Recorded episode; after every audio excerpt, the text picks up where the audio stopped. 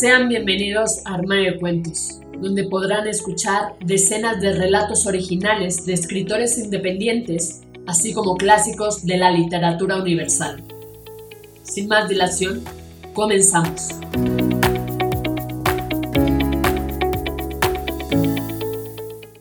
Hola, ¿cómo estás? ¿Escuchas Armario de Cuentos?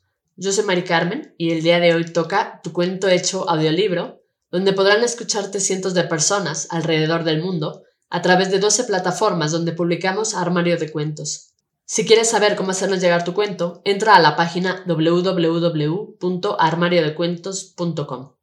Dicho esto, damos inicio. Linda época era la de antes, de Magdalena Noemí Abdala. Qué tiempos aquellos, cuando el hombre no se arrepentía de bajarle la luna a su amada, cuando nada le reprochaba, echándole en cara todo lo bueno que hizo por ella. Hermosos esos tiempos, cuando el hombre hacía las cosas impulsado realmente por el corazón y no por algún beneficio que le convenga. Esas épocas donde todo era diferente, donde los matrimonios duraban más de cuatro décadas y lo festejaban a lo grande, donde no faltaba ni un solo pariente y todo era amor, alegría y se respiraba armonía alrededor, siendo muy unidos.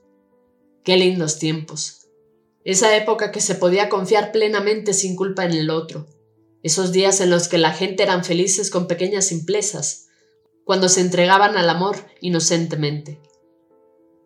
Qué lástima me da tener que admitir que a veces uno sueña con esas cosas, que sabemos que ya no sucederán jamás.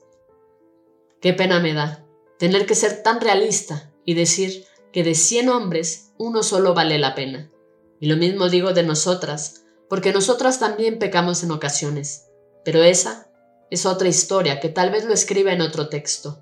Esos tiempos ya pasaron, se fueron.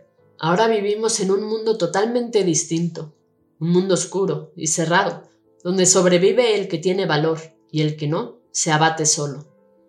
Ahora el hombre ya no es el hombre de antes, ya no nos bajan la luna, es más, nos la piden a nosotras. Entonces en la mayoría de los casos, somos las mujeres las que hacemos todos aquellos detalles que en realidad les corresponde a ellos, porque el amor debe ser recíproco y dar por iguales partes. Pero el hombre de hoy abusa y pide la luna, y descaradamente junto con ella pretenden también el cielo y exigen las estrellas. Hoy en día, la mayor parte de los hombres en la actualidad le saca la crema facial a su mujer para cuidarse el cutis y le pasa la pala a ella para que trabaje arduamente no estoy diciendo que está mal que se cuiden la piel o lo que quieran, para verse lindos para nosotras.